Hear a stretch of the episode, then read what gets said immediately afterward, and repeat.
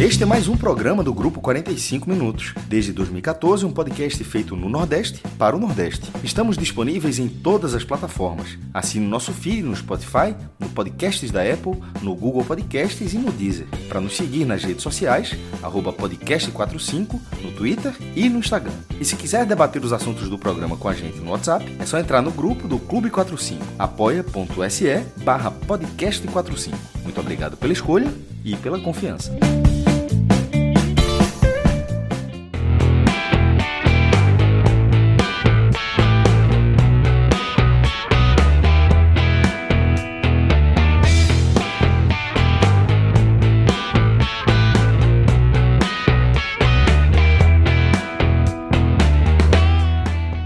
Galera, estamos começando mais um H-Menon Eleições. Eu sou Celso Chigano, estou aqui acompanhado dos meus caríssimos irmãos Fred Figueroa e do maestro Cássio Zircoli, tá? com quem tenho o maior orgulho tá? de caminhar qualquer terreno, seja um gramado, seja na lama ali, onde a gente se mete aí às vezes no nosso experience, seja nas nossas andanças por oestres ou na nossa caminhada nessa corrida eleitoral que nos captura a todos a nossa atenção e que teve é, um episódio importante, certamente é, dentro de uma eleição histórica, também um capítulo histórico onde se encontraram pela primeira vez frente a frente, é, sem nenhum é, outro ruído, personagem de qualquer esfera, seja de uma terceira via efetiva, ou seja de um candidato alegórico com papéis a cumprir, foram colocados frente a frente os dois principais candidatos a essa corrida eleitoral há bastante tempo. Falando de Luiz Inácio Lula da Silva, Lula, e de Jair Bolsonaro, o atual presidente, e se tudo der certo, o futuro ex-presidente do Brasil, muito em breve. O fato é que a gente está acompanhando aqui mais um é, programa do nosso H Menor Eleições, e assim, não me furto em dizer que não temos nenhum compromisso é, com algum nível de parcialidade no sentido de, de é, fazer condescendências ou dar espaço para essa gestão é, protofascista que integra e que representa o governo Jair Bolsonaro. E aqui a gente vai falar, é, Fred, do primeiro debate, tá? É um debate absolutamente tradicional na, na democracia brasileira, o debate é, na, na TV Bandeirante, é, num formato bem curioso, talvez seja até o caso de a gente falar aqui sobre formato em algum momento, mas eu queria suas impressões gerais, meu caro irmão, sobre esse primeiro encontro entre Lula e Jair Bolsonaro, um debate da banda. Celso, é, eu acho que o debate, que o, o formato foi muito bom, tá? Os dois blocos, né, das, com, as, com aqueles 15 minutos para cada um controlar, eu acho que aquela é a melhor parte, né, do, do saldo desse domingo mesmo no debate, para mim é o formato. Né? Acredito que a Globo deve seguir algo parecido. Você faz basicamente um grande tema livre ali e eles vão controlando os tempos né, da forma que quiserem. Inclusive, a gente viu né, no segundo round, digamos assim, Lula, um péssimo distribuição de tempo, né? é, repetiu muito as falas e deixou Bolsonaro com um tempo enorme aí para se comunicar. Claro que, como foi no segundo round, que era o terceiro bloco do programa, acabou ficando um pouco mais distante. Como todo, achei o debate muito fraco, tá? Sobretudo na relação de expectativa do que está se conversando, do que está se debatendo sobre eleição nesse momento, nessa semana, e do que foi ao ar. Eu acho que existiram pautas que são pautas de costumes, tá? Mas que são ditadas né, pelo governo Bolsonaro e pelos bolsonaristas há algum tempo, tá? Nas últimas semanas é, houve uma inversão dessa dessa narrativa, né? E eu esperava que isso fosse ao debate. Eu acho que no momento em que estamos vivendo, existir, eram temas que, que precisavam ter ido para o debate. Eu acho que, que o que aconteceu em Aparecida, tá? o caso do diálogo trazido por Bolsonaro em relação às meninas venezuelanas, tá? que ele fez live, os apoiadores tentaram criar um contexto para dizer que pintou um clima, não é pintou o clima, algo que não tinha nenhuma interpretação que não seja essa. E esse tema, que foi o tema que dominou as últimas 24 horas, né, ele se resumiu numa, no momento em que Bolsonaro leu uma decisão de Alexandre Moraes de que um post de Glaze Hoffman não é não tinha o conteúdo 100% verdadeiro e ele meio que força isso para dizer que nada era verdadeiro e Lula deixou passar. E uma indireta da indireta da indireta do broche de Lula, né, de um instituto né, de combate à exploração de crianças, o Faça Bonito. Então, assim, eu esperava que temas mais, mais pesados viessem à tona, porque, inclusive, a gente viu nas últimas, nas últimas 12 horas que antecederam o debate, informações de bastidores, de que Bolsonaro, inclusive, cogitou, não o próprio não Bolsonaro, mas que, que parte da equipe dele cogitou a não ida dele, porque ele poderia ser é, desastroso, né? Porque poderia ser é, um, um, golpe final depois de 24 horas tão, tão terríveis né, para ele. E não foi. Bolsonaro sai do debate é, melhor do que entrou, na minha visão, assim, porque não os temas é, é, que poderiam atingi-los não, não aconteceram. Ele se resguardou do tema principal. E o que foi, o que foi, o que foi pior para ele, que foi aquele primeiro bloco em que Lula consegue é, fazer com que o tema da pandemia fosse o principal, nada de novo, sabe? Nada que vá mudar a opinião de ninguém que vote em Bolsonaro. Então, assim, eu acho que não é que Bolsonaro ganhou o debate, porque, em tese, quem joga pelo empate é Lula, né? Porque tem os 6 milhões de votos de vantagem. Eu não vou nem trazer pesquisas aqui. Mas ele acabou a eleição com 6 milhões de votos na frente e Bolsonaro precisa virar. Não houve nada nesse debate, absolutamente nada, que Bolsonaro possa sair dizendo, porra, ganhei eleitor. Não. Mas o debate aconteceu no pior momento da campanha de Bolsonaro e Bolsonaro saiu inteiríssimo do debate. Inteiríssimo. Eu diria até que revigorado. Revigorado, até eu diria. No final, mais ativo, atacando mais, né? Então, é, a conclusão de Bolsonaro muito mais incisiva, dura do que a de Lula. Então, é dessa forma que eu, que eu vi, tá? Eu acho que, ok, Lula foi melhor do que Bolsonaro no primeiro bloco. O primeiro bloco foi, foi muito pró-Lula, e em tese é o bloco mais importante, mas dentro de um universo que a gente já já conhece, assim. Claro que é um tema, lembrar tudo é. que Bolsonaro fez na pandemia é um tema é, sempre muito doído para Bolsonaro, porque eu até acho, a gente já falou isso aqui, que se Bolsonaro tivesse tido uma outra gestão da pandemia, talvez Lula sequer tivesse entrado nessa empreitada de se candidatar. Tamanho seria o favoritismo dele. Sim. Se ele tivesse tido um. deixado Mandetta seguir em frente. Tá? Se ele tivesse seguido os protocolos da OMS. Né? Isso, basicamente isso. É, então, Ô Fred, é, eu, essa eu... é a minha visão. Só finalizando essa, eu acho que, que de fato, assim, Lula foi melhor, bem melhor no primeiro bloco, tá? Mas o debate acabou seguindo por uma linha de mais do mesmo, de monotonia, de monotonia, de, monotonia, de burocracia, mesmo com um formato tão, tão predisposto né, a ter uma, um embate mais. Porque assim, Celso, a gente fala tanto que a gente está vivendo, não é, não é uma eleição normal, né? Não é um momento normal. E aí é o seguinte, eu acho que não dá para fazer um debate normal. Ô Fred, deixa, deixa eu, eu, eu complementar daqui que eu acho que você deixa num ponto muito bom o tema do debate. Eu vou dar é, fazer uma, uma breve análise do que você falou e vou passar já com uma pergunta para o maestro, tá? Porque é, no fundo eu me sinto como você em algum nível frustrado por entender também é, que a campanha é, de Jair Bolsonaro ela está nas cordas Tá? Neste recorte da corrida eleitoral que a gente está acompanhando, é, a, a, campanha do atual presidente está nas cordas por tudo que você pontuou, né?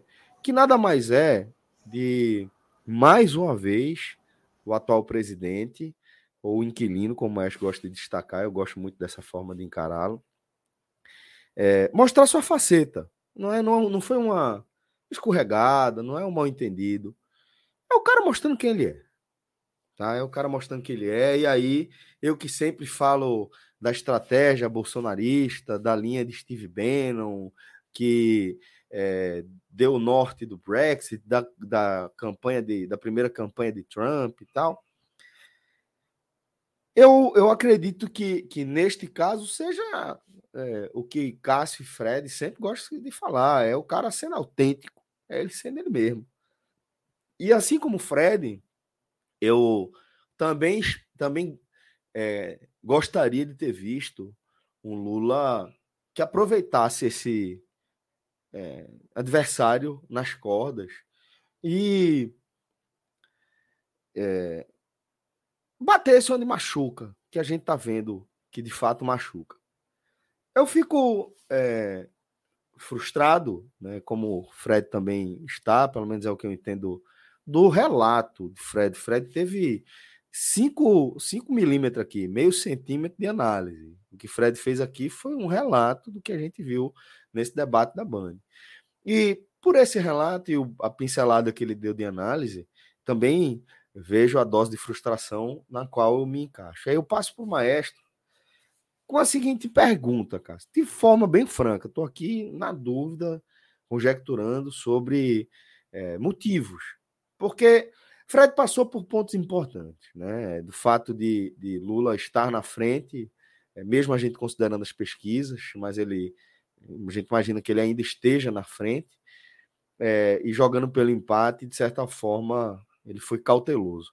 Minha pergunta, Cássio, é, é se é, a justificativa para Lula não seguir um caminho óbvio, que é para todos nós, não é, é uma orientação de sua coordenação de campanha no sentido de não alimentar o antipetismo ou de deixar para usar esses argumentos aí numa hora mais decisiva, aqui falando do debate da Globo. E aí eu fico é, na dúvida do que justifica, sabe, maestro? Porque eu acho que era óbvio, eu não acho que Lula é um cara bobo, eu não acho que ele é um cara é, que não percebe que o adversário está nas cordas, como a gente percebe com tanta clareza. Então eu imagino que tem uma orientação que vá acima da obviedade de não, ele não quis encarar por qualquer motivo que seja. Aí eu estou tentando propor aqui que você analise comigo.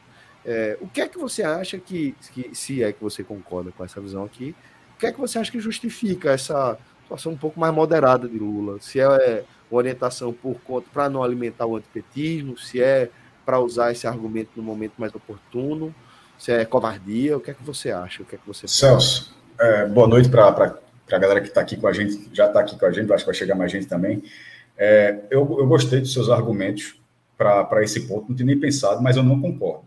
Eu, eu, eu, eu entendi a, leitura que você fez e acho Também que pode nem, ser a leitura tô, correta. Nem estou confirmando nada, estou conjecturando aqui ainda, não, então, elaborando o pensamento. eu estou dizendo assim, que, que o seu pensamento ele pode fazer sentido, mas, como você está pedindo a opinião, vendo de agora, é, eu não acho que foi por isso. Eu acho que existe a figura de você não ir bem no debate.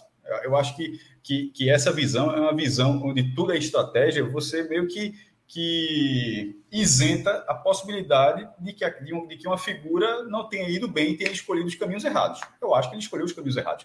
É, eu vi gente defendendo que, é, como ele conseguiu um minuto de, de, réplica, porque Bolsonaro falou uma besteira, que foi bom ter deixado Bolsonaro falar por 5 minutos e 42 segundos. Eu acho que foi uma merda.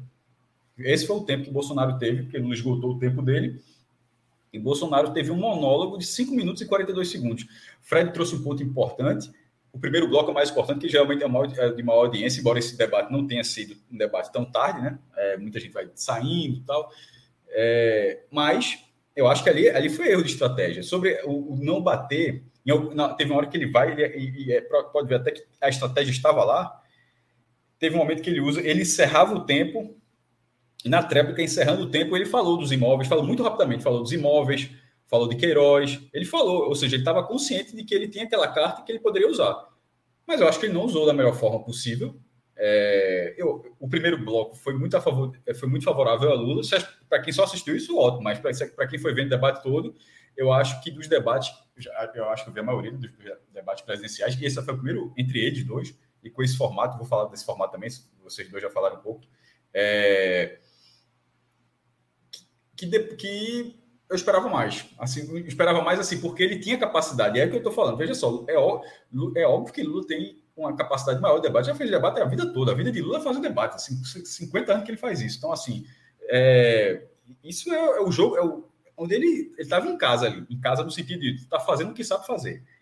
Mas acho que do segundo bloco, sobretudo o terceiro, é, e, e, e, ele gastou, gastou muito tempo dele para respostas assim com Bolsonaro, que podia ter deixado Bolsonaro falar, como Bolsonaro deixou Lula falar.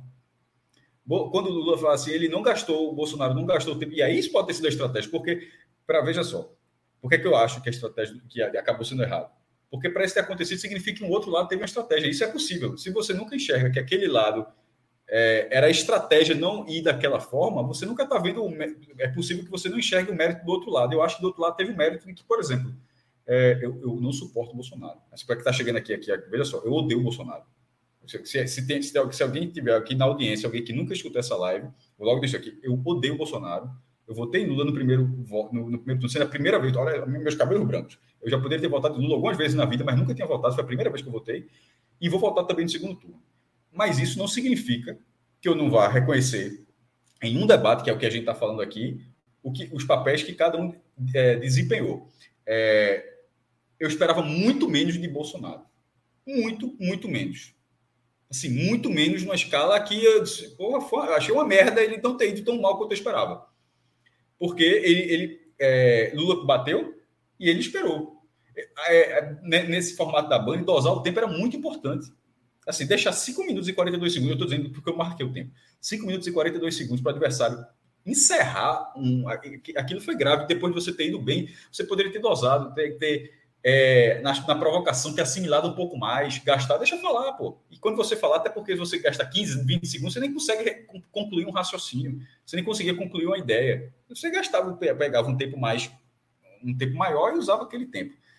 É, porém, isso eu não estou falando, só, veja que eu estou falando de comportamento, da estratégia, mas e sobre que você fala negócio de, do que da, da estratégia de Lula, na parte da estratégia de Bolsonaro teve uma grande falha.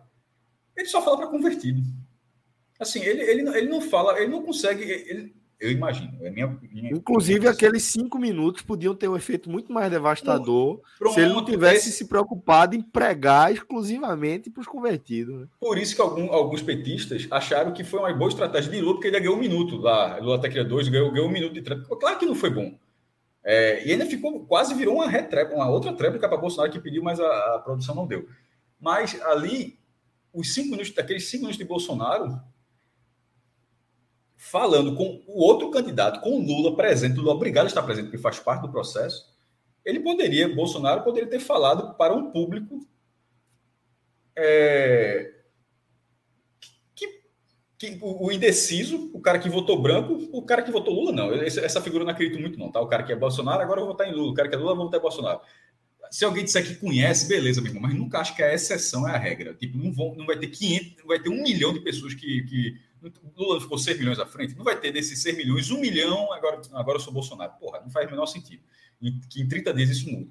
Ah, então a exceção não é a regra, é só você pensar dessa forma. Mas existe uma camada da, da, do eleitorado que ele está suscetível a qualquer coisa, de branco, nulo, cara que não foi, que acha que tem que ir agora, é, eleitores dos outros candidatos, essa parcela, essa parcela existe. Para esta parcela, ele não falou. Ele falou, ele falou tudo que ele falou para toda. Veja só, porque ele, ele falou. Ah, como assim? O que é falar para convertido? Veja só. Tudo que ele falou é o que ele sempre disse até hoje. E essas, todas essas outras pessoas, essas, é, todos esses outros perfis do eleitorado que eu citei aqui, nenhum deles nunca foi para Bolsonaro com ele falando essas coisas. Com ele, é, a Venezuela foi isso, a, a corrupção é aquilo, ah, o valor da família é aquilo, essa conversa mole. E aí tem, Isso não, isso não fez com que o cara deixasse de votar em Ciro, votasse em Tebet, que deixasse de votar em, em, Soraya, que o cara não deixasse de votar em branco, em nulo, que o cara não deixasse de, de se abster, de nem ir para a eleição. E ele fala a mesma coisa, ele, poder, ele, ele não, ele não foi, fez algo diferente. Então, nisso, eu acho que ele, ele bateu, bateu, mas ele bateu, bateu falando a mesma coisa que ele fala sempre. Então, acho que ele não aproveitou os cinco minutos. Ele trabalhou bem a estratégia para conseguir o tempo, mas não usufruiu do tempo para a sorte de Lula, que ainda ganhou, não é besteira que o Bolsonaro fala, mais um minuto. É, e, e para encerrar, o Fred começou falando do formato e terminou o comentário, foi o contrário. Começou falando sobre a resposta e agora termina do formato. Eu não sei se vocês tiveram essa impressão, eu fiquei tenso no nível o tempo inteiro, achando que ia dar uma merda assim o tempo é, inteiro. É, essa, essa é a sensação, maestro. Eu acho que é muito comum, infelizmente. É muito comum esse, é, é, é no, na, nos debates americanos, eles são assim, os caras, você fica livre, vai andando pelo palco e tal. Não sei se controla o tempo, mas assim, essa, essa estrutura onde você não fica no púlpito. E eu, eu detalhe, eu, eu, havia o púlpito, tá? Havia dois púlpitos. Mas é, o que a falar foi Bolsonaro, falou no púlpito. Aí quando foi a vez de Lula, ele já saiu do púlpito, pediu licença, saiu do púlpito. Mas acho que estava na regra, ninguém falou. Mas assim, Bolsonaro não saiu. Quando Lula saiu, foi falar para a televisão, aí Bolsonaro saiu e aí largou ninguém. ninguém só teve uma. Essa fala só foi no púlpito. Depois, acho que. Nem as considerações finais acho que foram assim. É, então, foi aquele padrão norte-americano, daquelas eleições norte-americanas, mas dentro do formato brasileiro, eu não eu não estava acostumado. E, e sim, mas e daí, pô? É uma eleição presencial, sim, mas são de duas figuras de um antagonismo que nunca se viu no Brasil. Nunca se viu, já tivemos eleições concorridas, mas nunca nessa forma de, de perfis tão antagônicos, assim, meu irmão, um contraste tão grande, um eleitorado tão dividido, assim, de, de, de, de 6 milhões na escala 6 milhões, no eleitorado de 156 milhões, é o que é a diferença do primeiro turno de Lula para Bolsonaro. E eles foram se aproximando durante o debate.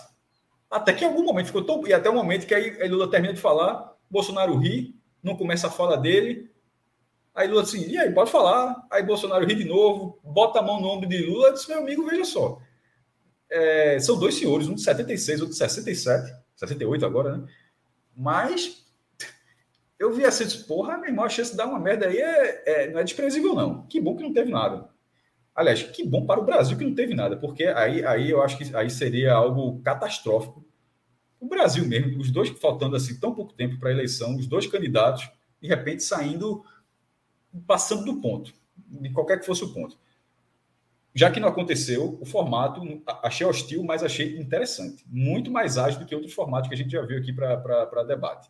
Então, é, não, não faço a menor ideia como será da Globo. Acho que a Globo, a Globo Fred disse que acho que a Globo vai fazer da mesma forma. Eu não sei, porque eu acho que a Globo ela coloca, sempre teve o, o sorteiozinho. A Globo gosta de ter os temas. Ela não gosta de dar 15 minutos para os caras falarem. Eu não, eu não consigo achar que a Globo vai dar 15 minutos para cada um falar o que quiser. Eu acho que a Globo ela vai dirigir o tema. Só, agora é economia, ponto. Agora é saúde, agora é educação. Porque hoje não foi isso. Hoje foi tema livre. E a, a, Globo não tem esse perfil. Então, acho, eu não acho que será assim. Mas não quer dizer, ela, mas ela pode ser dirigida dessa forma, mas também pode deixar os caras livres no palco. Enfim, o primeiro teste nesse, nesse formato, sabe-se lá como eles passaram. Pois bem. É... Fred, queria saber se você tem algo a complementar né, sobre o tema que o maestro já, já tratou, que eu apresentei aqui, a hipótese Tratando dessa forma, não é uma defesa, não é uma linha de raciocínio. É, e, do contrário, se você gostaria de trazer algo que te chamou a atenção de alguma forma para a gente seguir a nossa análise. Celso, eu vou pegar um ponto que você falou, né, que é relacionado a. Será que guardou algo para o debate da Globo, por exemplo? Mas o debate da Globo está muito distante. A eleição, hoje é que dia? Hoje é dia 16, né? A gente tem 14 dias. Né? Então, é. assim, é, meu irmão, daqui a 14 dias, do, na máquina, no, no, na, no ritmo frenético com que as coisas estão acontecendo, daqui a 14 dias pode estar tudo diferente de como está hoje. Né? Eu acho que é, foi, né? E, e obviamente, isso não foi um esquecimento de Lula, tá? Não foi assim, ah, Lula esqueceu de citar esses casos, né? De, ah, escolheu, escolheu. escolheu não fazê-lo. Isso. E aí, em parte, eu acredito que talvez Lula, eu, e quando eu falo Lula, eu estou falando toda a campanha. toda a central de inteligência e estratégia da campanha. Está realmente querendo separar a linha Janones, rede social, WhatsApp, Facebook. Porque Cássio sempre cita uma coisa quando ele fala da audiência do blog dele e tudo. Ele, ele sempre cita uma coisa, né? A gente trata o Facebook como morto, mas o Facebook é uma máquina ali né, de, de que ainda, o campo né? progressista né? abandonou para a direita, né? Para a direita, é, para a extrema-direita. Disseminação de, de, de, fakes e tudo. E aí, e aí a gente é, é, tem visto que dessa vez né, a esquerda, ou o lado democrático, a frente ampla, chama como quiser, tem, tem usado das armas né, muito parecidas com as armas da extrema-direita. E pode ser que essa seja a estratégia, tá? Fica sangrando lá, deixa sangrar lá. Por exemplo, agora mesmo, enquanto a gente debatia, eu vi que o vídeo do, da fala de Bolsonaro né, sobre, sobre o pintou o clima, ele está circulando uhum. nas redes sociais. Um vídeo oficial de campanha, tá? Não é um vídeo de Janones ou de qualquer é, é, outro parceiro de Lula, defensor de Lula, influência. Não é um retweet daquele corte. É, é um vídeo oficial de campanha, tá? Que até tá na dúvida se estava na televisão ou não, mas é, pelo que eu vi nos comentários, é que não estava na televisão, só está rolando na internet, é um vídeo oficial. Pode ser que seja essa, né? A estratégia agora é aquilo, sabe? Se você vê Bolsonaro falando e fazendo algumas, falando absurdos, fazendo absurdos durante quatro anos você espera os debates para que ele seja confrontado e ele sai muito tranquilo dos debates. Isso é, isso é sim, isso é sim frustrante. Estratégias ou não à parte, isso é sim frustrante, pô. Bolsonaro não perdeu esse debate, tá? Bolsonaro não perdeu esse debate. Não é uma leitura, não é uma leitura, eu acho que é uma leitura forçada dizer que Bolsonaro perdeu esse debate. Porque eu só, eu só, eu só acho que. Existe essa leitura? Não, não, não sei. Tipo, porque teve um primeiro, teve um primeiro bloco ali que foi muito claramente Lula melhor do que Bolsonaro, mas não teve continuidade aquilo. Não, né? Eu acho que não ficou essa impressão, não, Fred. É. Não ficou essa impressão, não. E aí, é... realmente dissipou, seria uma né? bolha, né? Ela foi dissipada mesmo, né? Sim. É. E aí o que, o, que eu, o que eu fico muito é isso, sabe? É, eu também não diria aqui que Lula perdeu, porque o que, o que é foda é que não teve. Não, eu não acho que é um debate que influencia, que influencia movimentos. Eu vi uma pesquisa é, aqui agora, eu até, eu até tirei aqui, rapaz. Eu estava na minha frente a pesquisa e ela. Eu fui mexer para ver outras coisas e acabei perdendo ela. Do Atlas Intel, né? Uhum. E com 98. 98. É, Vou achar aqui. Com 98 pessoas que votaram nenhum nem outro no primeiro turno. Tá? E quem venceu o debate, quem está vencendo o debate foi Durante, né? Lula 52,6 e Bolsonaro 31,6. Uma vantagem para Lula, né? Essa é de uma hora atrás, foi postado, né? É, não sei que horas foi feito, se foi só o primeiro bloco, em que momento foi feito. Mas uma hora atrás o debate já estava terminando, né? já estava ali na reta final. E mas eu não sei, tá, Celso? O mais importante é isso, no final das contas. É um, uma análise de quem, não, de quem não é nem Lula nem Bolsonaro. E aí, nessa, nessa pesquisa qualitativa da Atlas Intel, tá? É, com 95 eleitores que não votaram em Lula nem Bolsonaro no primeiro turno, deu esse, deu esse cenário. Seria bom para Lula, que, como eu falei, já tem 6 milhões de votos de vantagem. Repito, não estou nem considerando as pesquisas, tá? Não estou considerando as pesquisas, estou tratando como 0 a 0. Até porque eu vi uma avaliação do próprio PT, né, que está na frente das pesquisas, eu vi num programa, alguém citou isso, de que as primeiras semanas pós primeiro turno, as pesquisas não são tão importantes. Porque elas não detectam tanto movimentações, porque os indecisos não vão se decidir tão rapidamente, né? Os indecisos que estão que não foi numa eleição tão polarizada, se o cara já não foi nenhum nem outro no primeiro turno, a decisão não é tão rápida, né? E aí, é, a partir de agora seria mais seria mais mais forte, as próximas pesquisas começarem a vir nessa penúltima semana, né? A gente está indo para penúltima, para terceira semana e ainda vem a quarta semana, né? Então, como eu te falei, é longo o período entre, entre os dois turnos e, e, e tem muito o que, o que acontecer, né? Então, para mim foi um debate de altíssima, eu acho que o resumo é esse, tá? Altíssima expectativa, altíssima expectativa e entrega bem irrelevante, eu diria. É, eu, eu, eu concordo com essa última análise de Fred. E aí eu amarro dizendo que aí é minha opinião, tá? É, nesse caso, acho que acaba sendo um ponto positivo para Lula, né? Porque é, a gente tem tratado muito o aspecto de é, a tendência pelo histórico, né? de pesquisas, de, de, eleições, pelo histórico que a gente acompanha, e que é o que a gente pode utilizar de dado, né? dá a vantagem, o favoritismo para a vitória de Lula. Né? E uma vez que é, esse, esse debate, se está longe de eu conseguir cravar que houve um vencedor e que esse vencedor teria sido Lula, também está longe de a gente dizer que houve algo assim, porra, isso aí, Lula deu um vacilo absurdo e a partir daí a gente pode ver o crescimento de Bolsonaro. Tipo, não teve um, uma, uma, uma interpretação, um espaço para interpretação como aquele teve quando ele se referiu ao agro que é fascista, a parcela do agro é, que é fascista. E a partir daquilo ali choveu a declaração de que ele tratava o agro como um todo como algo, um movimento fascista.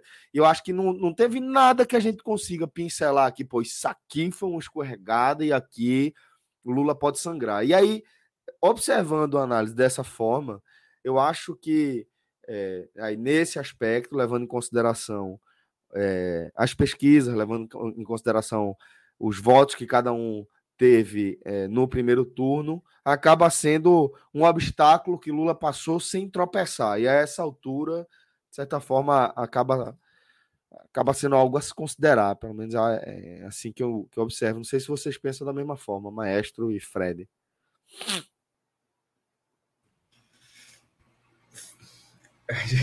Eu, eu vi um pouco diferente. É... Nessa, nessa, nessa história, Celso, dessa, dessa, desse debate hoje, eu não, não acho que é um ponto definidor para a eleição. Eu acho que o debate caminhou, o debate, o debate caminhou da forma, de forma surpreendente, como a gente já disse aqui, mas não é definidor para a campanha. Não acho que vai mudar todas as estratégias, até sobretudo se for na linha que você falou de, de vocês falaram de guardar uma carta, né? Que pode ter sido, eu só, quis, eu só, eu só levantei o ponto de que eu acho que também existe o cenário de o cara vai mal. Assim, tem toda a estratégia, mas o cara não vai, não vai tão bem. Mas não acho que vai mudar grande parte das estratégias. O que eu acho é que é, Bolsonaro ele vai um pouco mais com mais um pouco mais de segurança para os próximos debates. Eu, eu, eu esperava, eu realmente esperava ele uma, uma presa fácil no debate. Porque Lula tem ido bem nos debates e porque Bolsonaro sempre vai muito mal nos debates. E nesse, se foi por estratégia, por isso que eu acho que se foi por estratégia, foi uma estratégia muito ruim, porque é, os elementos para você. Claro que Bolsonaro tem os elementos também do PT, daquela coisa toda, corrupção, aquela coisa toda, mas assim, mas os elementos para você dissecar o Bolsonaro e o bolsonarismo são, são enormes, pô. São, são tantos elementos que, que, que, que sobra. Então, assim, é, dava para ser melhor trabalhado. Eu acho que Lula ele, ele, ele simplesmente não esteve na sua melhor noite, não foi Mas você acha, acha que teve algum, algum ponto é, crítico? É, é, foi, foi basicamente então, isso que eu quis perguntar. Você acha que teve é, alguma, alguma escorregada é, decisiva no sentido de, ó, a gente pode ver uma migração de votos aqui para Bolsonaro? Essa é a questão. Hum. Veja só, eu não consigo mensurar a variação. Eu não acho que ele perdeu o debate. Se eu acho que ele não perdeu o debate, eu acho que ele pode ganhar alguns votos. A audiência foi boa, a audiência da Bandeirante. É, o primeiro estava 12,5 pontos e a Globo estava com 15. Globo, vai, Globo ela lidera qualquer coisa, tá? Porra, teve final da Libertadores no SBT e, e com Flamengo Palmeiras e, e, a Globo lidera. Assim. Então, é, tá ligado? A concorrência é difícil. Mas mesmo assim, essa 12 pontos para Bandeirante, uma noite de domingo, que é uma audiência ruim, é muita, muita coisa. Então, isso, esse, esse debate foi muito bem assistido. Considerando isso, e considerando que eu acho que um candidato fadado a uma má atuação, não teve uma atuação tão ruim assim, mentiu pra caralho, mas assim, mentir é, mas aí é, é, o jogo dele. Mas ele poderia ter sido intempestivo, porque ele é intempestivo. E, e, foi de um cinismo. Até quando o Vera Magalhães, que satisfação ver, ver você, Vera Magalhães. É foda, porra, porque fica parecendo que para algumas pessoas, olha, ele tratou bem, e quando você sabe que ele fala aquilo ali, ele está tá justamente é, menosprezando a, a, jornalista. Porque a última vez que ele, se vi, que, que, ele, que, ele, que ele viu, ele desrespeitou ela de forma profunda, para falar que é uma satisfação, assim, algo do tipo assim, vê-la novamente, mas assim, para quem está vendo agora, o cara está caindo de paraquedas, está vendo ele sendo educado. Então, como está tá sendo educado?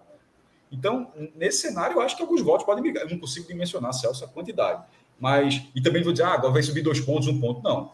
Mas esse, esse debate já era para ele começar a, a ruir.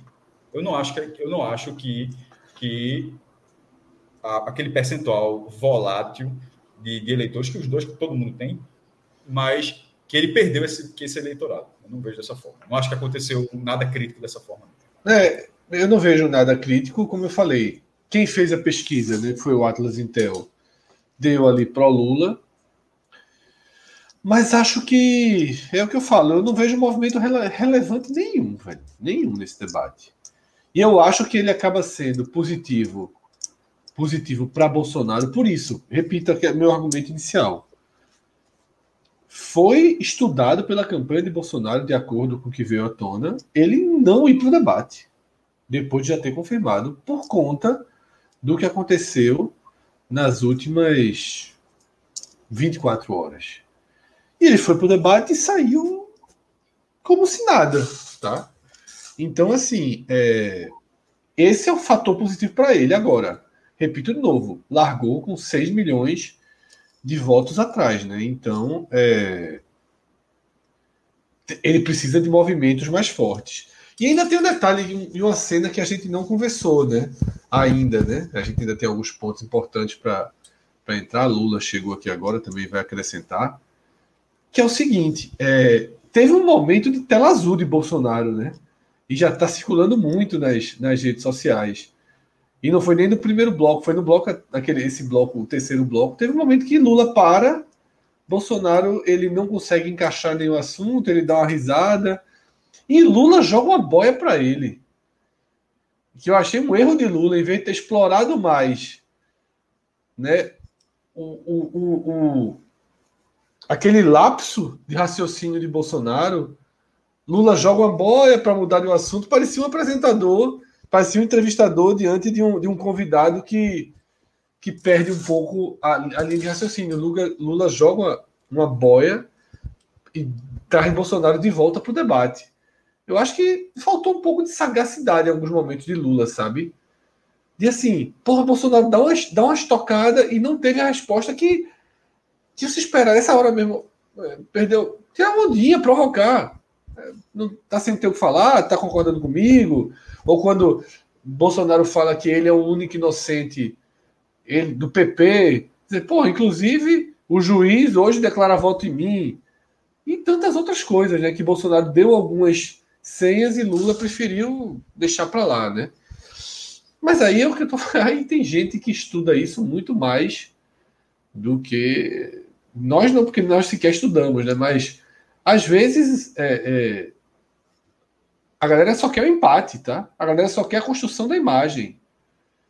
Mesmo Lula, que poderia é, é, é atacar mais Bolsonaro, Bolsonaro tem mais fragilidades, Talvez a, a campanha do Lula diga assim, ó, velho, vai para lá, seja simpático, fala das coisas boas do teu governo, mostra é, a sua diferença em relação a Bolsonaro no tratamento com as pessoas mais pobres e mais necessitadas, e aí Lula consegue é, um ganho grande quando Bolsonaro tem uma fala extremamente preconceituosa né, sobre o complexo do alemão. Aquilo ali pode ter uma repercussão ali em áreas mais vulneráveis do Rio de Janeiro. Né? E aquela história que deu muito certo no debate do primeiro turno da picanha e da cerveja, que Lula está tá querendo transformar em slogan. Só que quando, quando não é quando não é mais espontâneo, perde a graça, né? Ficar repetindo agora essa história da picanha e da cerveja, eu achei muito bom no primeiro debate, quando ele usou. Mas agora eu acho que ela perdendo a graça transformar em slogan, né? Bom, a gente ganha a companhia também aqui do nosso querido Lula Bonfim.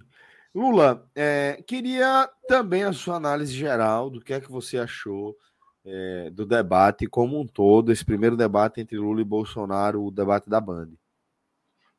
Eu achei um debate muito equilibrado, Celso. Antes, deixa eu dar, dar boa noite aí para você, para Cássio, para Fred, para todo mundo que está ouvindo aí. É, eu achei um debate muito equilibrado e, e, claro, com momentos, um momento melhor de Lula, o, o primeiro bloco, o terceiro bloco foi melhor para Bolsonaro, né? Eu, eu achei que o ponto mais baixo do debate foi o segundo bloco, quando os jornalistas fizeram as perguntas. É, foi muito fácil para os candidatos fugir delas. Ninguém respondeu nada, absolutamente nada que foi perguntado chegou um momento que é, é, é, foi pedido um compromisso dos, dos candidatos e eles não falaram nem que sim, nem que não, né? É, é, foi uma fuga completa, isso foi o ponto mais baixo, assim, de disparado do debate. Mesmo assim, nesse ponto baixo, eu achei Bolsonaro um pouquinho mais seguro, tá? Um pouquinho mais seguro nesse segundo bloco. Como eu achei é, Lula um pouquinho melhor nas considerações finais tá? É, é, se ele deixou sete minutos, seis, sete minutos para Bolsonaro falar no terceiro bloco, nas Sim, considerações finais, ele, ele conseguiu sintetizar melhor o que ele queria falar e falou bem. No, no resumo, no total, eu achei um debate equilibrado. Você, se eu tivesse que escolher alguém, assim, quem você acha que mais ganhou com esse debate, eu diria Bolsonaro. Tá? Eu diria Bolsonaro se eu tivesse que sair do muro, fosse obrigado a dizer um vencedor para o debate, eu diria Bolsonaro. Um pouquinho, mas porque os sete minutos foram muito fortes. Tá? É, é, é, você, você deixar o seu, o, seu, o seu adversário sete minutos em TV aberta, com audiência muito grande, tá? inclusive online, né? Falar sozinho, falar as besteiras que ele quisesse, isso foi um, um, erro estratégico muito grande de Lula.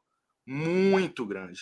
Eu acho que não foi erro estratégico, não, aí, Lula. Aí eu acho, eu acho que, foi que foi, tá? erro de gestão. Não, não, porque não foi é, estratégia.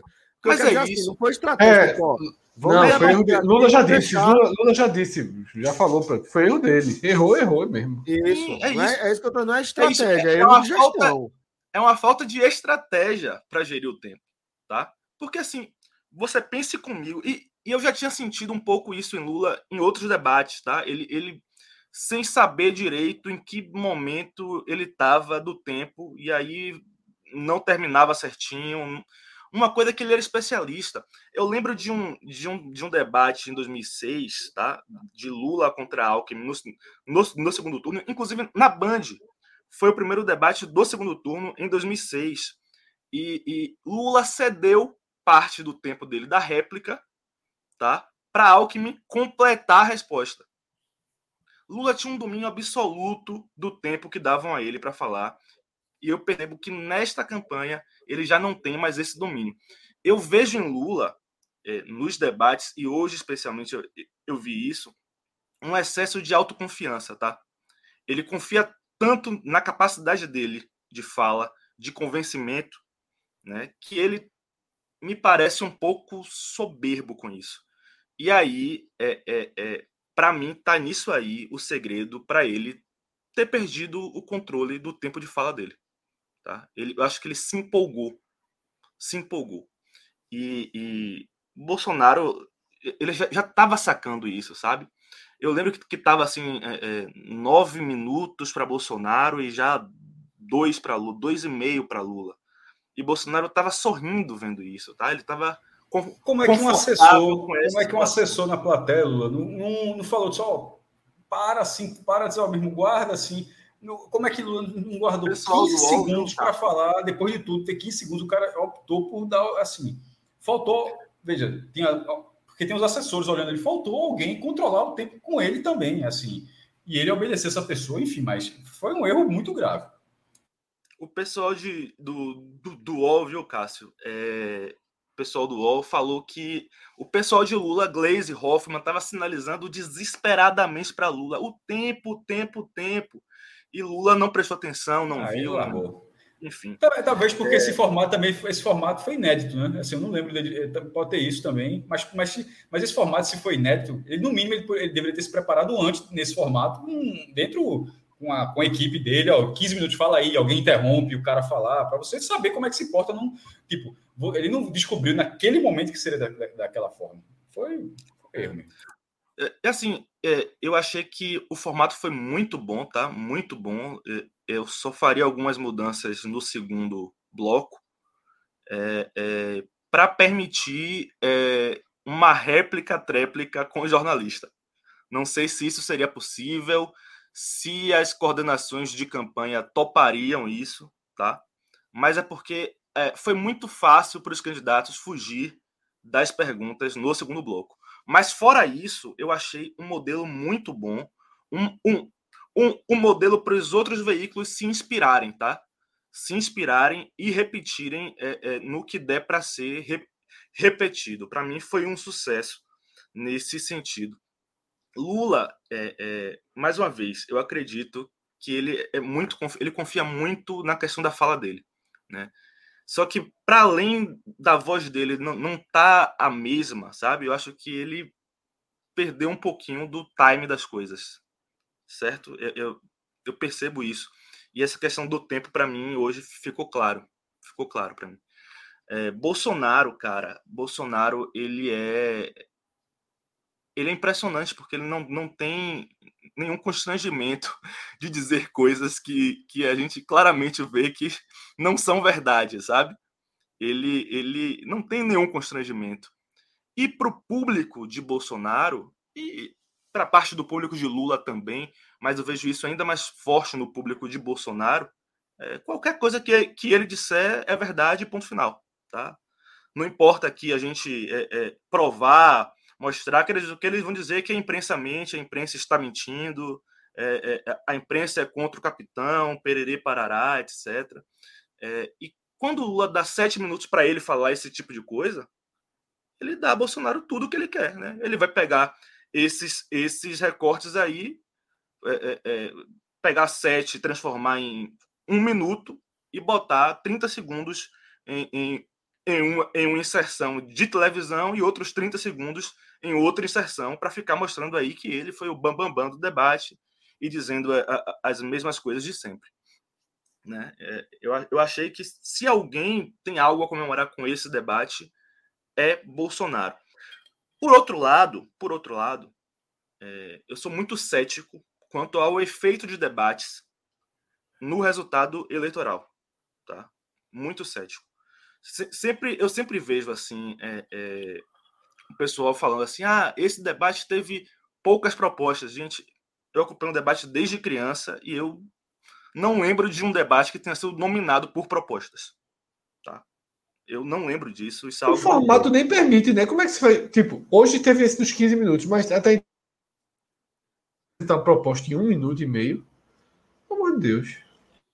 É. Não, e a, e a, galera, a galera trata trata como se a gente sempre tivesse tido um histórico de debate propositivo, né, porra? Desde de, é, a redemocratização do país depois da ditadura militar que a gente viveu, amargou aí tantos anos, é, a gente viu debates bem é, emocionados, assim, debates feitos com fígado, debate com muita ironia, debate com acusação, com xingamento. Não tem nada diferente, não. A galera fica tratando o negócio como se fosse. Não, essa eleição aqui, a galera não está apresentando debate. Pelo amor de Deus, pô. Não é? é parece, que, parece que a galera começou a acompanhar o debate né? agora, né, bicho?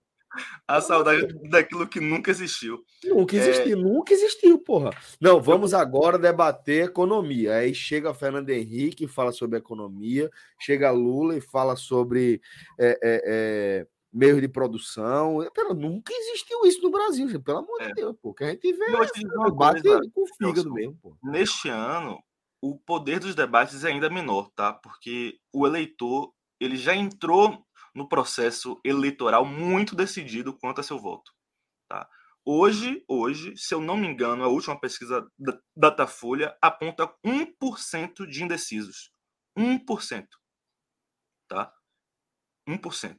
Talvez você possa também virar uma parte aí é, é, é, dos brancos e nulos. Talvez você possa virar uma parte pequena do voto Bolsonaro ou do, ou, ou do voto Lula, mas é muito pequeno, tá? É muito pequeno, é, é ínfimo. Então o debate assim, não tem menos força ainda para mudar o cenário eleitoral, porque é, é, é eu não gosto muito dessa, dessa palavra, mas é verdade, é, é a coisa da polarização, tá? As, as pessoas sabem mais ou menos, o, o, grosso da população sabe o que ela quer e o que ela não quer para o Brasil nos próximos quatro anos. É uma eleição plebiscitária, pô. É, isso tá, tá posto há bastante tempo, pô. Há bastante tempo. A terceira via, em nenhum momento, em nenhum recorte que você queira, teve qualquer possibilidade de decolar voo. Nunca. Em nenhum aspecto. O homem esperou momento. aqui, viu? O homem esperou Não, muito. O Fred aqui. esperou. Fred, Fred quis que isso acontecesse com boa parte das pessoas da centro-direita, principalmente. Muita gente esperou. E já espero para 2026. Mas... Mas, assim, foi uma eleição plebiscitária. Eu já digo de agora que Fred está sendo, mais uma vez, inocente do Rosarinho, porque vai continuar sendo eleição plebiscitária é, em 2026. O Brasil não vai recuar para um, um, um, momento de, de evolução do debate político, não. Não vai. Até tá, porque, tá Celso, claro o que está acontecendo porque, aí. Celso, a centro-direita no país está caminhando para isso mesmo, tá? As escolhas que a centro-direita tem feito são de adesão ao bolsonarismo. Sim. Né? Claro, a, a, gente tem um outro aqui, a velha guarda do PSDB, tá? Que, que também não sei se é centro-direita. Não tem força na, não tem força dentro não do partido. Se a velha guarda pelo do, amor de Deus, porra. PSDB é centro-direita. Eu acho que talvez seja esse o ponto, tá? É, é, é, e hoje eu vejo o, o PSDB de São Paulo histórico aderindo ao bolsonarismo. Uhum. Né? A, gente, a, a, a gente vê o, o que se imaginava que podia ser um novo líder é, é, da centro da centro-direita, que é Eduardo Leite, está em cima do muro.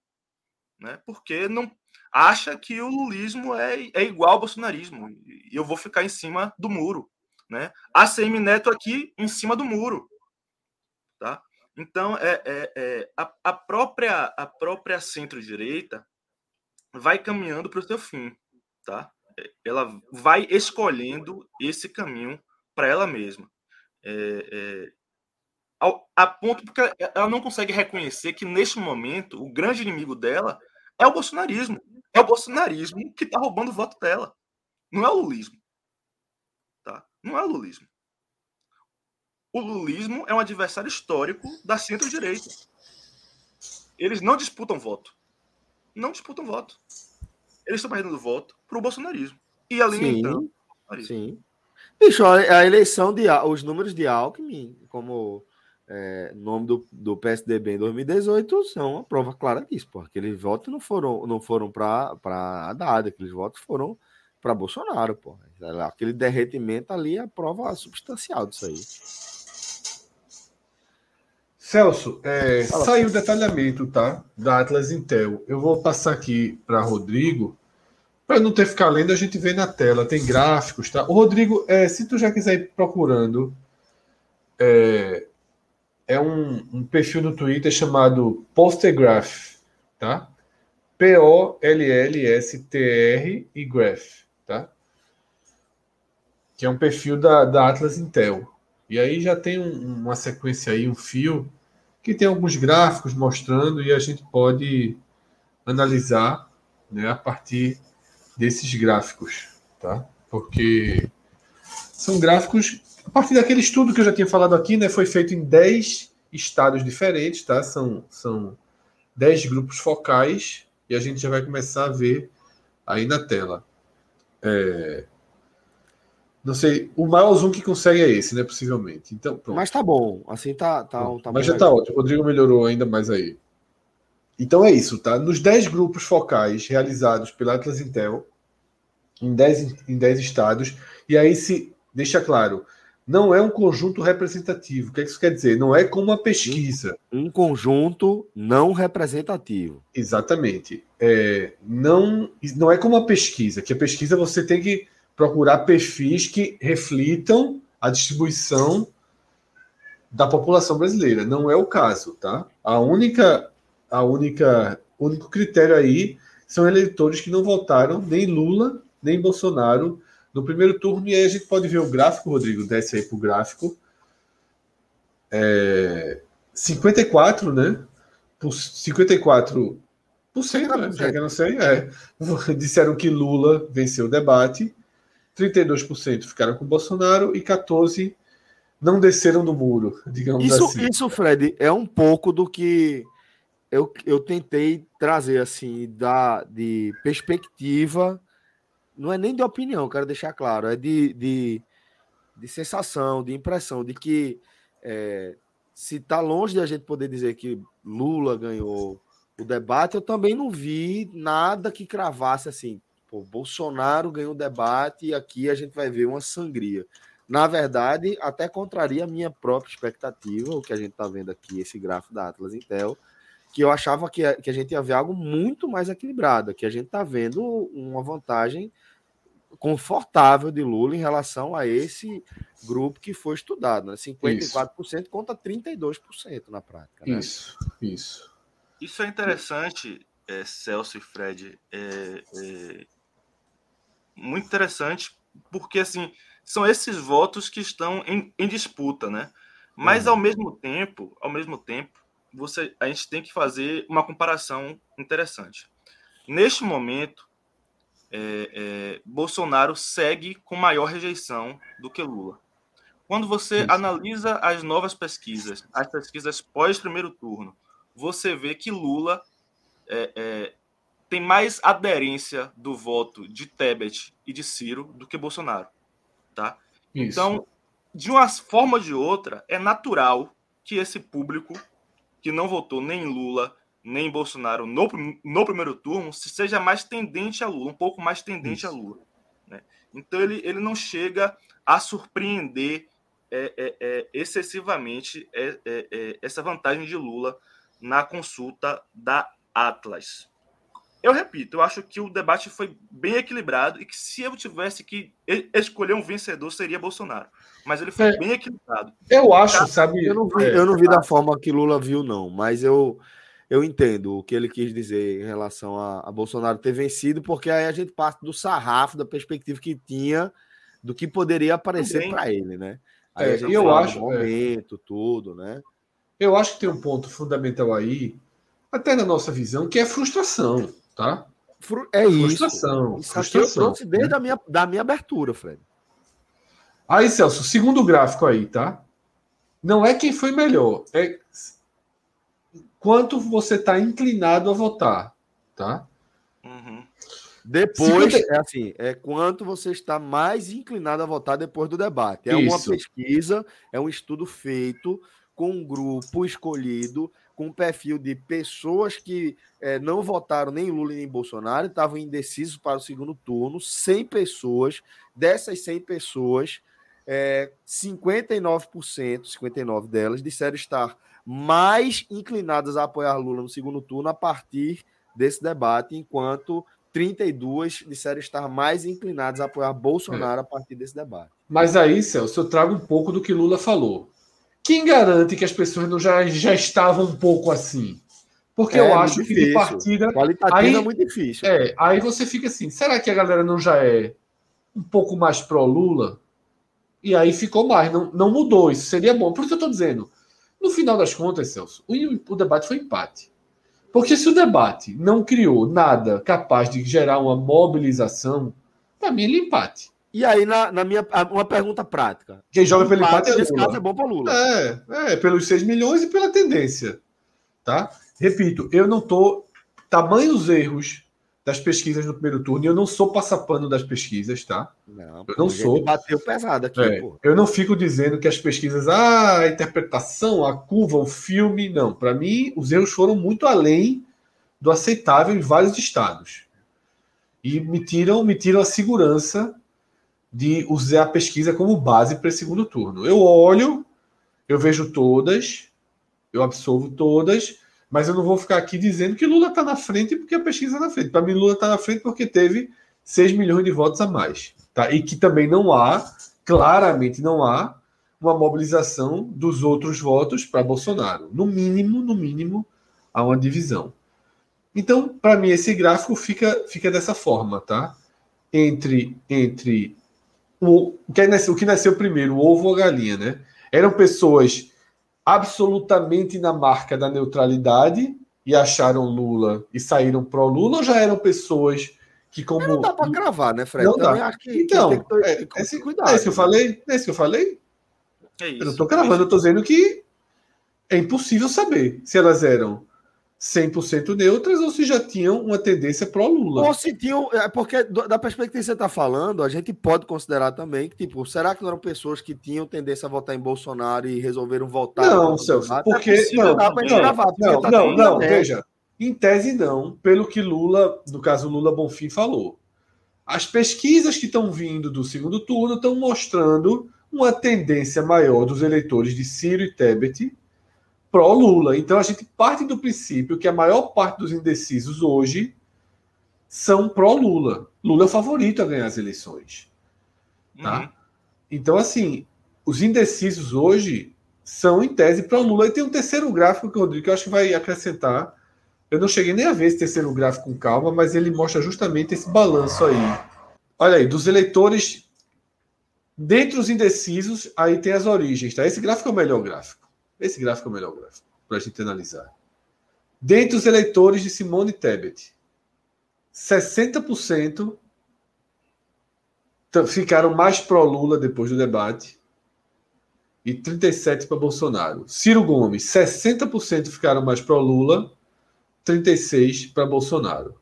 Tá? Outros, 67% pró-Lula, 28% Bolsonaro. Brancos e Lula, 57% pró-Lula, e 29 Bolsonaro, e sequer foram votar 57 a 29. Ou seja, Lula ganhou em todos os estratos. Assim, se a gente for levar em consideração pesquisa, essa, essa pesquisa está dizendo que a nossa análise está um pouco pesada em relação à performance de, de, de Lula, né?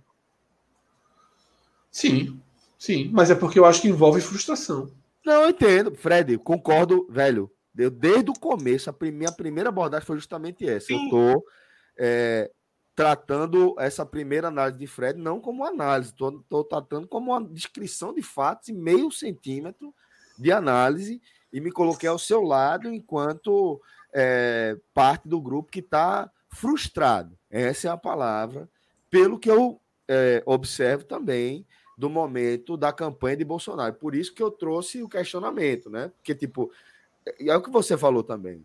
Pô, eu, você, Lula e Cássio são mais inteligentes, mais sabidos que os outros, e a gente viu algo que ninguém da campanha de Lula viu e ninguém foi capaz de falar para ele bater nisso aí. E foi onde eu fiz a minha segunda proposta, tentar entender o que é que justifica essa abordagem um pouco mais é, comedida, um pouco mais não, é, substancialmente mais comedida de Lula em relação a não atacar onde a gente vê que a campanha bolsonarista está sangrando. Né? Eu acho que tem muito disso. Por isso que eu falei, é, e eu tenho uma, uma, uma, percepção de que a, a, a estratégia da campanha de Lula visa muito o antipetismo. E eu acho que quando a gente vê Lula com essa, essa postura neutra, né, excessivamente Lulinha paz e amor, jogando boia e etc, eu acho que tem a ver com uma instrução, e aí eu não, não eu quero deixar claro, não estou defendendo, não quero dizer que está certo ou que está errado, estou tentando enxergar o que é que justifica o que a gente observou como fato. E aí eu imagino que deve ter tido algum tipo de instrução nesse sentido, de velho, não bate aí. Porque, pô, todo mundo aqui está pensando que era natural. A campanha de Bolsonaro cogitou não mandar o cara por medo que esse fosse o tema central. Não bateu, tem motivo. Tem motivo. eu estou tentando entender qual é o motivo. Faz todo sentido é, é, que tenha sido uma estratégia para é, é, é, segurar um, um, certo público antipetista. Tá? Faz todo sentido. Mas a gente, a gente precisa também considerar que Lula não é Bolsonaro. Né? Ele não vai assumir um comportamento igual de Bolsonaro, que toca em todo e qualquer assunto, em qualquer espaço, em qualquer lugar. Lula não é Bolsonaro, Lula não é isso. Né? Ele foi ali com pequenos detalhes, ele citou pelos lados, levou um brochezinho, não sei o quê, mas ele não vai é, é, abordar esse tema cruamente assim, porque isso não é Lula. Não é a, a construção do personagem Lula é, é, é durante toda a história política dele não passa por esse tipo de abordagem moralista. Não passa, tá? Então, é, é, é eu entendo assim que é, a, a, gente, e aí eu, eu, reconheço, eu quero derrubar o bolsonarismo, tá? Eu não aguento mais o bolsonarismo. E eu, e eu entendo que a gente queira usar de todos os meios para isso, tá? Mas tem coisas que, que são limites rígidos, sabe? tem coisas que são limites rígidos. E eu acredito que é, é, abordagem de certos temas de formas assodadas é, é, precisam ter um pouco mais de cuidado por, por, por, por parte da gente. É, é, eu acho que Lula teve esse cuidado hoje. Pode ter sido por estratégia, tá? Pode ter sido por estratégia. mas também pode ter sido simplesmente porque Lula não é Bolsonaro. Bolsonaro faria isso. Ele abordaria dessa forma. Com certeza. Por estratégia ou não. Ele é, tem, tem algumas pessoas é aqui no chat é, lembrando ou destacando, confesso que eu não, não, vou cravar isso como fato, vou ler aqui, mas algumas pessoas dizendo que é, teve uma decisão do TSE no sentido de excluir o vídeo dessa campanha e impedir que a campanha do PT o mencionasse. Estou trazendo aqui não, como fato. Não, não foi, mas... não foi exatamente isso, não. Né? Pronto, Fred. A decisão do TSE, do TSE foi em relação a uma a uma tweetada de. De Glaze Hoffman. De Glaze Hoffman, né? Isso. Boa. Pronto, só essa observação que eu queria fazer. Aí, ah, Celso, é, alguns no chat também, alguns né, seguidores de Bolsonaro aí dizendo. Porque é, existe às vezes um, uma, uma falha de cognitiva ali, ou de prestar atenção dizendo a fonte, né? A gente acabou, a gente explicou 100 vezes a fonte antes, tá? Pesquisa Atlas Intel, tá? Não, teve, teve gente aqui dizendo que a gente está defendendo que debate muda voto. Pô, a gente, o que a gente mais falou aqui foi: não acho que o debate vai mudar o voto de ninguém. Mas, porra, com todo respeito, a galera é imbecil, velho. A galera fala o que quer, velho. Sabe? Tem nego, a galera. Imagine sem respeito, hein? E com todo respeito a tua imbecil. Respeito. Mas por que, Fred, velho? É o que a galera tá dizendo, pô. Primeiro a galera tá, tá pedindo pra gente. Não tem apego nenhum à verdade. Não tem. Não, não tem, importa o que a gente. Pelo amor de Deus. Não importa o que a gente falar aqui, entendeu? Quem, aqui, quem de nós quatro aqui, quem de nós quatro aqui falou que debate muda voto? Principalmente este debate de hoje. Quem aqui está citando dado, citando é, número de pesquisa sem fonte. Pô, pelo e amor de é Deus. É porque a galera entende assim no quadrado, quadrado, bola, bola, e até porque talvez tenha sido o que eu falei, é, o debate pode mudar, mas eu, eu, eu, tentei dizer o seguinte sobre o tamanho da escala. Você não pode falar que ah, meu primo mudou o voto depois do debate. Ah, então a gente está é, quando diz que não muda, é mudar um ponto, um ponto da apuração que pode ser, depende da do, quantidade de eleitores, né? Porque é um. Se todo mundo, se todo eleitorado aparecer, 156 milhões, seriam 15 milhões de pessoas. Ah, mas aí foram 20, foram 130, acho que votaram, né? Tipo, 13 milhões de pessoas, um ponto. É, não, desculpa, 1 milhão, desculpa, 3 milhões não, 1 milhão e 300 mil. 1 milhão e 300 mil pessoas vão mudar de voto? Não sei se vão mudar de voto. Provavelmente não vão mudar de voto por causa disso. Algumas pessoas vão mudar Possivelmente. A, a, a, o perfil volátil ali é, é natural que exista. O cara, você, ninguém está com voto definido de cartório, é, tá com um negócio assim, o cara voltado perde a casa, perde assim, qualquer loucura desse tipo. Não, o cara vai lá e volta do que quiser. Ainda é, ainda é dessa forma. Então, assim, é só não pegar o exemplo, qualquer exemplo, exemplo de alguma pessoa próxima que você tem, ou de achar de pegar um amigo, enfim, e, e tratar como regra. Então, assim, o, o debate, para mudar, teria que, ele teria que ser algo muito acima do que a gente viu. Pô, se Bolsonaro fosse um negócio, desse um, um soco na cara de Lula, aí Bolsonaro perderia votos. É, então, pra, pra, porque precisa desenhar algumas, algumas situações, né? Precisaria desenhar. Ou ganharia, ou, né? ou ganharia, o meu outro é exatamente isso, ou ganharia, porque a galera é tão deturpada do que, o que, que é bom, o que não é, mas enfim, para algumas pessoas perderia, para outros ganharia, mas enfim, é uma coisa desse tipo, simplesmente uma resposta atravessada, uma opinião, uma frase mal formulada, tipo, alguém acha que Lula vai perder porque quando ele, ele trocou orçamento participativo, quando ele quis falar das prefeituras, por orçamento secreto, porque o tema era orçamento secreto, ele falou, ó, eu fiz, na verdade, foi orçamento participativo. E na época do orçamento, do orçamento aí quando ele vai, quando ele fala, e na época do orçamento secreto do PT, do, das prefeituras do PT, tá vendo orçamento secreto? Não, pô, o cara, é, ele errou ali, claro que ele errou, mas assim, é, se você tiver um mínimo de, de boa vontade, ali não tem qualquer margem para você dizer, ah, tá vendo que existe orçamento secreto no PT? Só se o cara for assim, o cara vai contaminar. Gente que não tem boa claro que tem muita gente, claro que tem muita gente, mas assim, se o cara é, tiver um problema, eles vão usar isso, com certeza. Porra, aí, eu já tô vendo um vídeo no Zap, o Lula tem mais nem pudor que de dizer que existia orçamento secreto do PT. Do PT. Veja o vídeo. Assim, é, é, é a forma como os caras estão há cinco anos, mais do que isso, fazendo isso. Mas, enfim, é, é o que o Celso falou. Assim, não vai mudar, mudar não. Pode, mudar, pode. Assim, para mudar, um, para um, um, um debate mudar, eu acho que primeiro tem que ser o da Globo. Porque o da Globo, aí a audiência é. É o que a gente falou do, da eleição passada. É um, é um outro perfil de audiência. É o país assistindo. Hoje foi uma audiência excepcional para a Band. Não foi uma audiência excepcional para a TV. O debate não foi nem um líder de audiência. Para a Bandeirante foi excepcional. Mas para, o, para, para a audiência, para quem acompanha a televisão, a maioria estava na Globo. A maioria estava na Globo. Mas quando for audiência presidencial, ah, desculpa, o debate presidencial, e será mais cedo que a Globo errou no horário, é muito óbvio que a Globo errou no horário, e dessa vez já anunciou que vai ser mais cedo. Se for nessa hora da banda, 8 horas, o perfil Globo, dois dias antes da eleição, três dias antes da eleição, um contra o outro, na Globo, aí esse debate pode mudar um voto. 8 horas esse... não tem chance, não, mas umas 9 e meia já, já ajuda bastante, viu? Veja, a Globo vai ser 10 e meia de novo. É 10 e meia de novo. Não, eu vi que seria mais cedo. Foi mais cedo, foi? Eu vi que seria ah, não, cedo. Tá. 10 vezes é... é maluquice. Não, eu vi que seria mais cedo. Último. Deu errado. É... Não, eu já vi, teve esse só se já, já teve a reviravolta. Teve que não, vou até ver, vou até ver. Pode ser, cara. Se minha informação acho que estava ah, atrasada. Tá. E, e, é isso. Eu acho que o da Globo pode mudar. Mas assim, e não é só. E é para mudar tendo uma coisa muito grave. Mas enfim. É, esse de hoje é um debate quente, mas que pode dar um voto aqui e outro ali. Um ponto, tipo, um ponto de Lula virou agora um ponto de Bolsonaro, não acho ou, ou vice-versa. Perfeito, perfeito. É isso. É... Então, fala, Fred. Não, estou pesquisando aqui sobre o horário nesse. Se... Tá, tem, tem, tem gente eh, falando 10 e meia, como tem gente falando 9 e meia, como a segurança do mundo. Então, Fred vai dar uma pesquisada aí para poder é, trazer algo mais, mais oficial, tá? É, deixa, deixa eu perguntar se tem algo mais, algum outro aspecto que vocês queiram trazer. Sérgio Moro, né? Perdoado, perdoando, né? De volta ao eixo da, da campanha de Bolsonaro, né?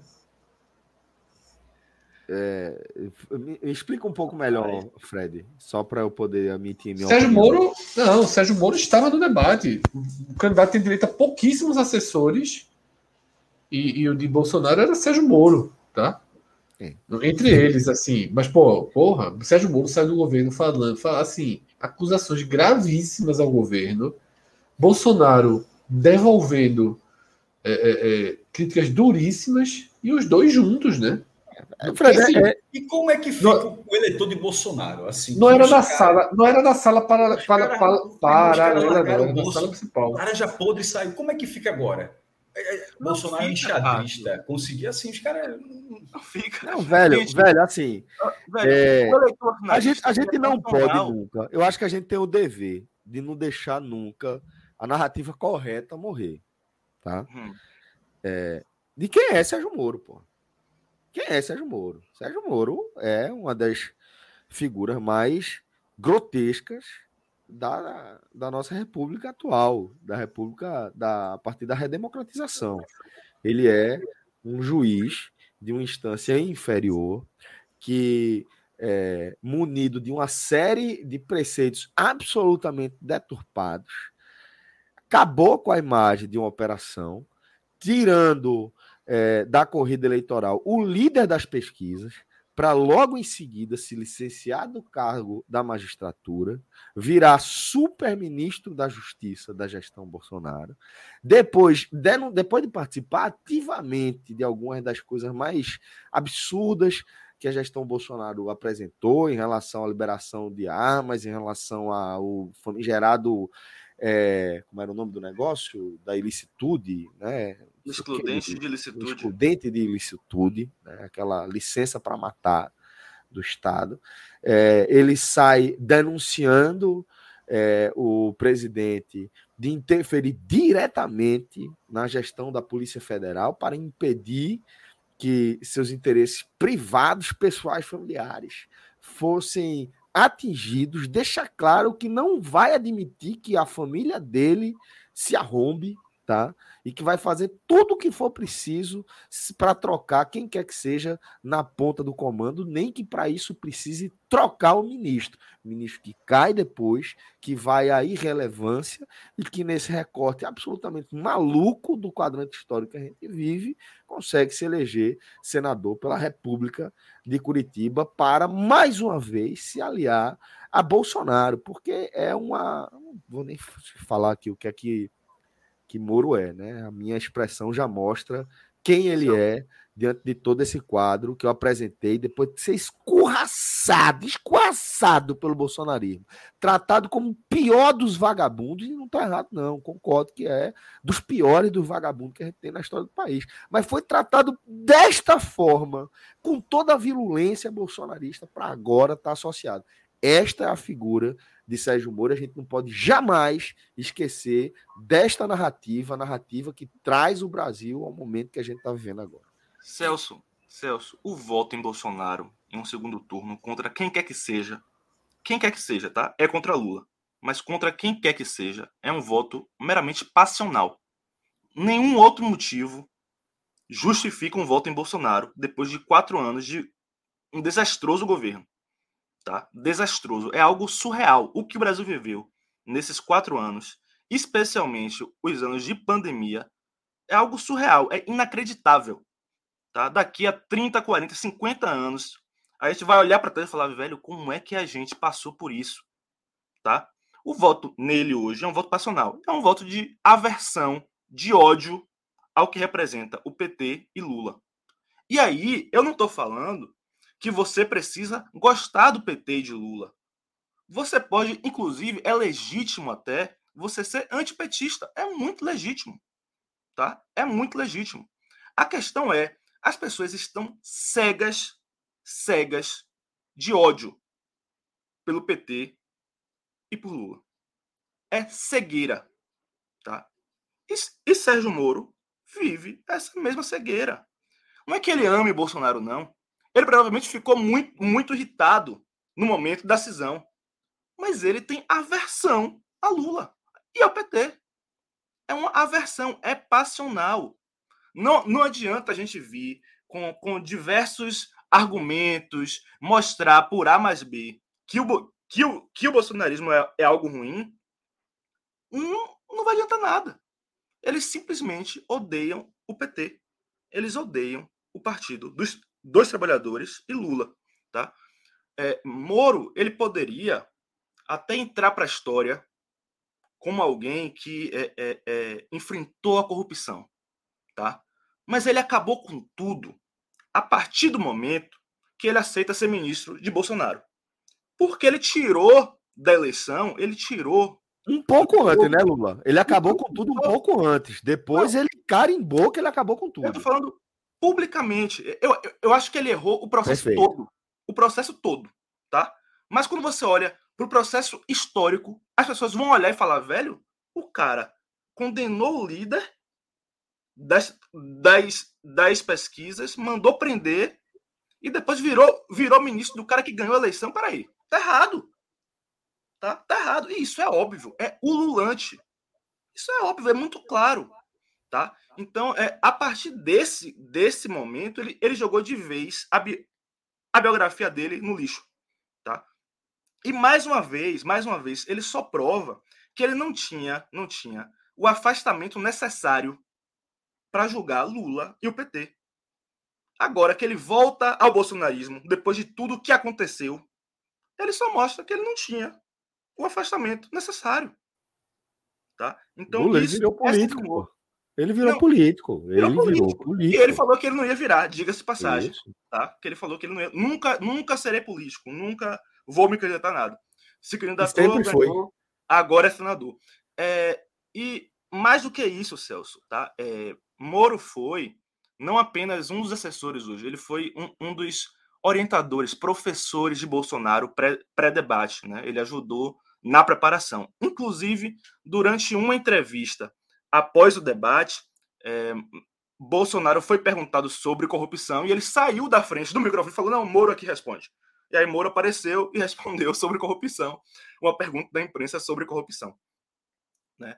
Então, é, é, esse é o grau hoje é, é, é de, de semelhança entre Moro e Bolsonaro. Né? Eles estão mais próximos do que nunca.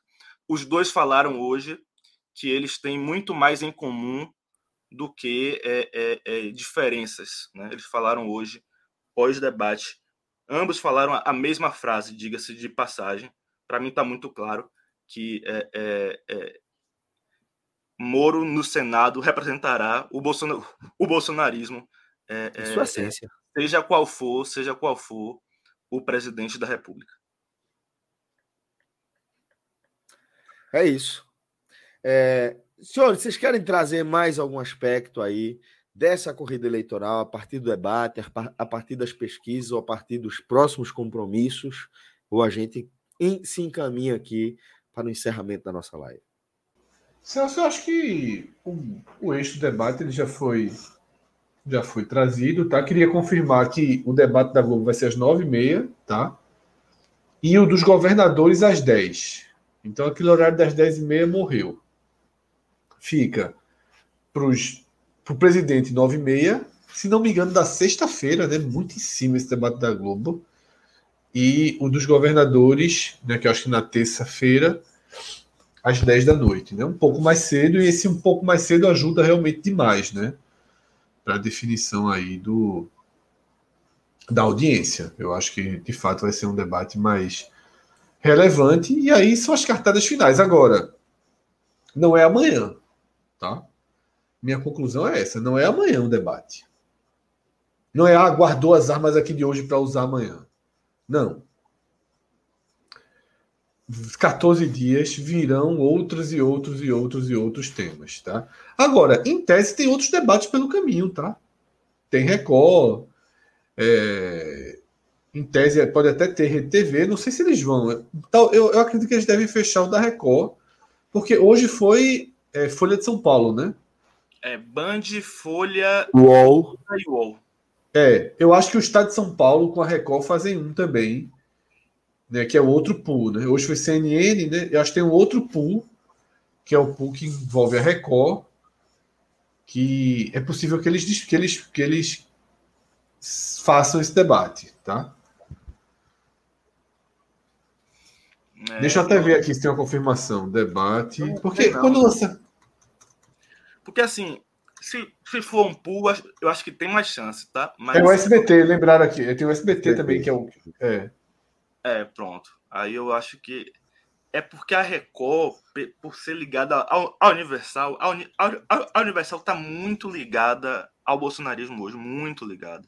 Tá, Aí eu, às vezes, tenho acesso a, a, a, a, um jornalzinho dele chamado Folha Universal, tá? E é pura campanha antipetista. Pura campanha antipetista. Eu acho que se houvesse algum da, da Record, Lula não iria, não, tá? Ó, pronto, eu, eu cometi um errinho aqui quando eu citei. Eu citei a CNN, foi essa a minha confusão. A CNN como parte do de hoje, não era, tá? O próximo debate, tá? É no dia 21. Eu acho que 21 é sábado, sexta ou sábado, dia 21? 21 é sexta. Sexta, tá? 21, SBT, CNN Brasil, Veja, Terra Estadão e Nova Brasil FM, tá? É o pool seria na próxima sexta. Então tem esse debate aí marcado. Tá? Não sei se vai acontecer, mas é...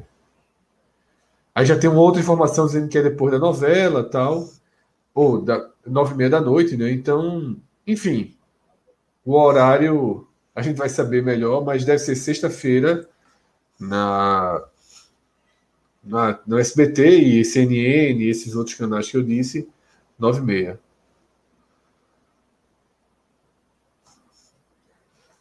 Chegou um superchat aí, Celso. No apagar das luzes. Vitor Guedes mandou aqui uma mensagem pra gente. Vira o posicionamento de Amoedo pro segundo turno? Comunista, né? O comunista. Comunista, é o comunista mais, velho, é. é mais do Brasil, provavelmente. Né? Na moral, deixa, deixa eu falar uma parada aqui. É, acho pouco provável. Mas, considerando que você seja um, um liberal, liberal, bem liberal, tá? É, um cara de, de, de centro-direita, ou mesmo um cara de direita raiz. Raiz, raiz, raiz. Você é um cara de direita raiz. Se você por acaso está acompanhando nosso conteúdo, nossa live até aqui, é, pondere, véio. pondere. O que faz um cara como João Amoedo, tá? outros banqueiros, declararem apoio a Lula? Só pensa sobre isso. Tá? Só pensa, só pensa sobre isso um pouquinho. O que, por, que, por que motivo um cara como João Moedo votaria, declar, declararia apoio a Lula numa corrida eleitoral contra Bolsonaro? Só reflete, sozinho, antes de dormir. Pensa nisso aí, bicho, ó. João Moedo, João Moedo, o que é que João Moedo fez da vida? Quem é que ele é? O que é que ele representa? O que é que ele fez? Qual a proposta dele para o Brasil? Pronto, para para pensar nisso aí. E por que esse cara votaria em Lula? Aí considere também, pondere tudo que Lula representa do ponto de vista ideológico, de políticas econômicas, de propósito. Para para pensar nisso aí. Por que a Moedo está apoiando Lula? Oficialmente. É só parar para pensar um pouquinho nisso aí, que é, que é importante. Mas vamos lá. Isso de Amoedo a, apoiar a Lula, rapaz, será uma reação revoltada do pessoal do Novo. Eu não, foi muito, muito bonito. Curioso, o Novo liberou o voto. Aí depois de Amoedo, o Novo colocou a nota dizendo que era um absurdo. Aí a galera foi para cima, só liberou não. o voto desde que seja Bolsonaro, né? Exatamente. Porque Zema declarou o voto Bolsonaro. Né? É, é, quadros do Novo em São Paulo é, é declararam voto em Bolsonaro. Né? E, e, ninguém falou nada. Quando o fundador Amoedo declarou voto, voto, voto em Lula, Aí acharam absurdo. Eu vi gente de, defendendo a expulsão de Amoedo do partido, etc, etc. Eu achei é, é muito, muito democrático, diga-se de passagem. Quer dizer que eu acho é pouco. Mas sério mesmo, é, pare, pare para ponderar. Pensa aí. Pensa um pouquinho, velho. De boa, no escuro, sem falar com ninguém. Dá uma pondera aí. Senhores, meus caros amigos, Maestro Cássio Zirpoli, Fred Figueroa, Lula Bonfim, é, se vocês não tiverem mais nada para a gente tratar aqui no nosso H-Menu Eleições, vou dar por encerrado o nosso programa e dar por iniciada a nossa semana. A semana tem aí bastante intensa, com o álbum da Copa, com é, a, Gote Menon, com Raiz. Raiz vem trincada. Acabei de ver aqui uma tweetada do Lucas Liozzi, nosso companheiro Lucas Liozzi, com a súmula né, da, com, com o, as observações feitas por Rafael Klaus. Então. É, tá vendo como foi melhor segurar para Foi, foi o que eu falei, pô. Melhor esperar os desdobramentos, porque ele não encerrou o jogo. Pô, você tem ideia. Então, temos muito. Ele não encerrou o jogo? É, exatamente. Vou ler aqui. Rafael Klaus ainda não homologou o resultado de Esporte Vasco no site da CBF. Essa é a expressão que o Lucas Leozzi trouxe mas é, trataremos deste e de outros é, mas, temas. É, ele não, mas aí eu estou lendo, mas enfim, deixa para amanhã, porque. É. Mas ele mantém que a PM não garantiu a segurança, né? Na versão dele, né? Vamos nos desdobrar sobre este e outros aspectos do futebol aí no nosso raiz. Fica o convite para você acompanhar a nossa programação. Basicamente, todas as noites aí, fim da noite, a gente vai estar com programação ao longo dessa semana. Tá? Queria agradecer enormemente a sua Inclusive com chance nesse outro, de outras eleições, né? Se tiver debate sexta-feira. Total, Fred, total. Estamos aqui junto para acompanhar esse momento importante aí é, da, nossa, da nossa história. Tá? Queria agradecer hum, mais uma vez a audiência de vocês. Tivemos uma audiência bastante interessante. Tá? Como o Fred acabou, o maestro de vez em quando gosta de rir com a, a tampa da câmera fechada, mas hoje que a gente fala pior. Nosso pior produto é futebol. Muito massa ter uma galera desse tamanho aqui com a gente, tá? É, acompanhando nossas análises sobre a corrida eleitoral. Maestro, um abraço. Uma ótima semana para você, para Fred, para Lula. Deixar um abraço também aqui para o meu querido Rodrigo Carvalho, diretor da nossa live, e Clis Mangama. Vai ver o episódio agora ou só amanhã? Eu vou ver o episódio agora. Eu vou ver o episódio agora, porque amanhã fica difícil. Vou tentar, tentar, só não. Um beijo no coração de todos, uma ótima semana e até o extra. abraço, valeu, galera. Fred, galera, Celso, todo mundo. Simbora.